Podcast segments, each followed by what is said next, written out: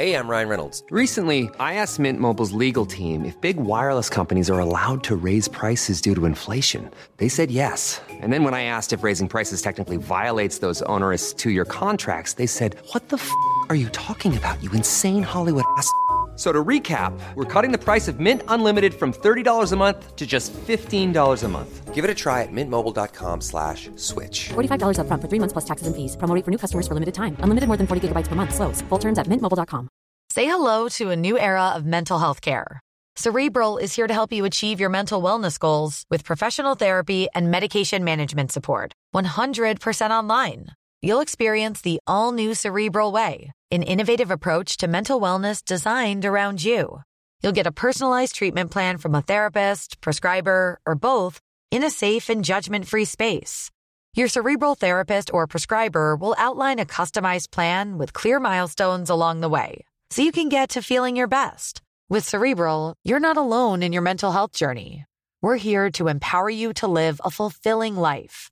So take that first step towards a brighter future and sign up today at cerebral.com slash podcast and use code ACasts to get 15% off your first month. Offer only valid on monthly plans. Other exclusions may apply. Offer ends July 31st, 2024. See site for details.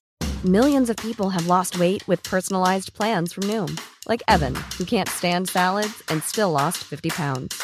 Salads, generally, for most people, are the easy button, right? For me, that wasn't an option. I never really was a salad guy. That's just not who I am. But Noom worked for me. Get your personalized plan today at Noom.com. Real Noom user compensated to provide their story. In four weeks, the typical Noom user can expect to lose one to two pounds per week. Individual results may vary. La historia que a continuación les cuento fue real y le sucedió a mi abuelo. Soy de Zaguayo, Michoacán, México, y este pueblo tiene muchas historias y leyendas paranormales. Hace muchos años, en un fin de semana, después de haber terminado sus labores, mi abuelo y tres de sus amigos decidieron ir a tomarse unos tragos para relajarse y distraerse un rato, ya que su trabajo era algo pesado. Así que se fueron a una cantina. Estaba situada meramente a espaldas del Panteón Municipal. Al cabo de unas horas y varias copas, decidieron retirarse porque ya era muy noche y andaban un poco tomados. Pero a uno de ellos en su intento por jugarles una broma y tratando de probar si eran miedosos o no, les dijo, Oigan muchachos, ¿qué les parece si cruzamos por el panteón?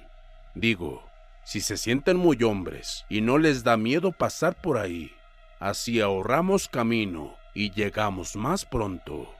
En esos tiempos el panteón estaba entre unos baldíos y aún no tenía bardas altas, solo unas rejas viejas. Era fácil brincar a su interior. Los demás envalentonados, incluido mi abuelo, no lo dudaron mucho y aceptaron aquel reto diciendo, Sí, vamos, quien dijo miedo. Se adentraron por el cementerio y al caminar por el pasillo principal del panteón, cuando iban por un lugar donde había sido ejecutado San Joselito Sánchez del Río, dicen que escucharon un llanto de dolor muy lastimero de entre las tumbas. Mi abuelo, muy enojado, les gritó, Cabrones, si es alguno de ustedes con sus bromas, les voy a meter una golpiza saliendo de aquí. Pero ninguno de los cuatro estaba haciendo eso, porque todos iban juntos y los lamentos salían de entre las tumbas que estaban a los lados. Entonces apresuraron el paso por los lamentos que les habían causado unos terribles escalofríos. Y al saltar la reja del panteón, decía mi abuelo que de uno de los oscuros baldíos salieron dos grandes perros negros. Se les veía con una cara como si tuviesen mucho odio. Sus babeantes colmillos era algo muy espeluznante y sus ojos eran rojos como de lumbre. De esos ojos parecía salir fuego y emanaban un olor nauseabundo como azufre y apodrido. El clásico olor a muerte era algo verdaderamente aterrador, tanto que la borrachera se les bajó del susto. Entonces salieron rápido de ahí, creyendo que así se liberarían del maligno, pero aquellos perros se fueron tras ellos. Era muy raro, ya que parecía que esos canes se movían muy lento, pero por más rápido que mi abuelo y sus amigos corrían, no podían alejarse de esos perros endemoniados. Cuando habían corrido algunas cuadras, los entes convertidos en animales aún los perseguían con sus ojos brillantes que los hacían más tenebrosos. Mi abuelo y sus amigos les dieron la espalda y siguieron su agitada huida. Al llegar al cruce del boulevard principal, voltearon hacia atrás y se asustaron aún más, porque ya no eran solo dos perros, ahora había dos más junto a los que venían persiguiéndolos. Se dieron la vuelta y corrieron más a prisa. La carretera estaba sola y al ver a los perros tras ellos les hacían sentir un pavor indescriptible. Decía mi abuelo que nunca en su vida había corrido tan rápido, tan rápido como aquel día. Mi abuela lo estaba esperando porque ya era muy noche y de él ni sus luces. Al asomarse por la ventana, lo vio corriendo despavorido notando que algo malo lo perseguía, y rápido le abrió. Cuando entró y al cerrar la puerta, escucharon un golpe muy fuerte contra la puerta, como si algo hubiese chocado contra ella, pero nadie quiso asomarse para ver qué había sido ese extraño golpe. Entonces, aún más aterrados, oyeron una voz muy macabra que provenía de afuera diciendo, Luis, abre la puerta, no te va a pasar nada. Mis abuelos con mucho miedo empezaron a rezar y a rezar, pero la voz no se callaba y seguía repitiendo lo mismo. Mi abuelo, dominando un poco de aquel miedo insoportable, le aventó un rosario que tenía en la mano por una rendija que había en la puerta.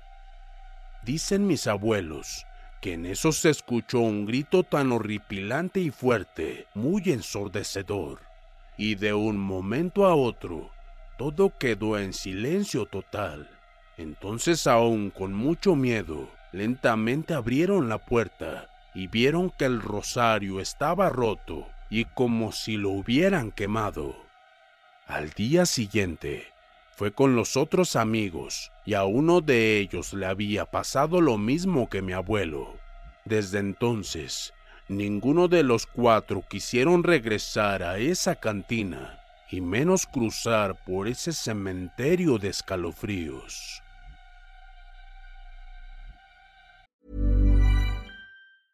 A lot can happen in the next three years. Like a chatbot may be your new best friend. But what won't change? Needing health insurance. United Healthcare Tri Term Medical Plans are available for these changing times. Underwritten by Golden Rule Insurance Company, they offer budget friendly, flexible coverage for people who are in between jobs or missed open enrollment. The plans last nearly three years in some states, with access to a nationwide network of doctors and hospitals. So, for whatever tomorrow brings, United Healthcare Tri Term Medical Plans may be for you. Learn more at uh1.com. Say hello to a new era of mental health care.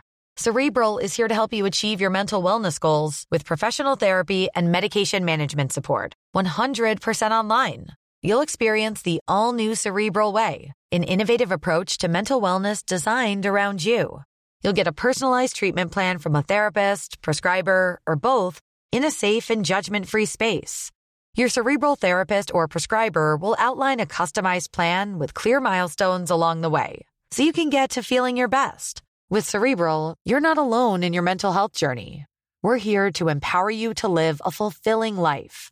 So take that first step towards a brighter future and sign up today at cerebral.com slash podcast and use code ACasts to get 15% off your first month. Offer only valid on monthly plans. Other exclusions may apply. Offer ends July 31st, 2024. See site for details.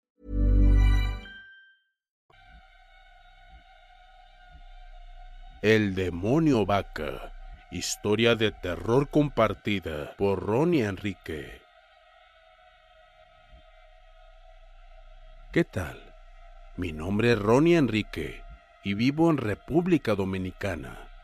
Tengo 24 años y todo comenzó hace 13 años. Tenía 10 años de edad. Vivía en una ciudad antes de que mis abuelos decidieran mudarse al campo por problemas familiares. Este campo se llama el kilómetro 10 de Cumayasa. En verdad todo me gustó, pero aún más por los animales. Las frutas las podías encontrar en cada parte del monte. Pero lo que más me llamaba la atención y me gustaba hacer era levantarme a las 6 de la mañana a ver a don Martín para ordeñar las vacas y luego pastorearlas. Y esto venía siendo a partir de las 8.30 de la mañana hasta el mediodía. Resulta que ya al tiempo llegaron unos de sus sobrinos de don Martín y nos hicimos muy buenos amigos, ya que a ellos y a mí nos gustaba ir también a pastorear. El mayor de ellos tenía 19 años. En una de esas tantas veces que fuimos a pastorear, nos juntamos con unos muchachos haitianos que casi siempre nos ayudaban a pastorear. Recordamos que hace unos días habíamos quedado de ir a buscar unas toronjas al monte, ya que era una fruta muy escasa, y dejamos al hermano mayor de mi amigo solo, lo cual no debimos hacer, y menos para buscar dicha fruta. En fin, nos fuimos a caballo nosotros tres. Ya cuando llegamos al sitio resulta que también había mangos de teta así se le llaman aquí.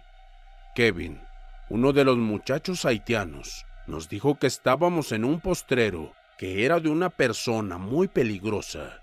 Yo a fin y al cabo, nada me importaba, y en ese momento me tumbé la primer toronja.